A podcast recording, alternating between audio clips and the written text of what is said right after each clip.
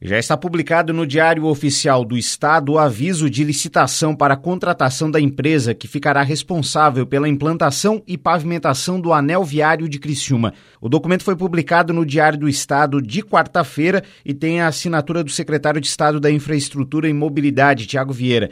De acordo com o documento, a empresa será contratada para prestação de serviços especializados de engenharia para implantação e pavimentação de um trecho de 2,6 quilômetros, sendo esta a quarta etapa etapa da obra. As empresas podem enviar propostas até o dia 8 de fevereiro, às 2h15 da tarde, e elas serão abertas no mesmo dia, a partir das 2h30. Vale lembrar que em dezembro do ano passado, a Secretaria de Estado da Infraestrutura e Mobilidade suspendeu a licitação que estava prevista para acontecer neste mês de janeiro.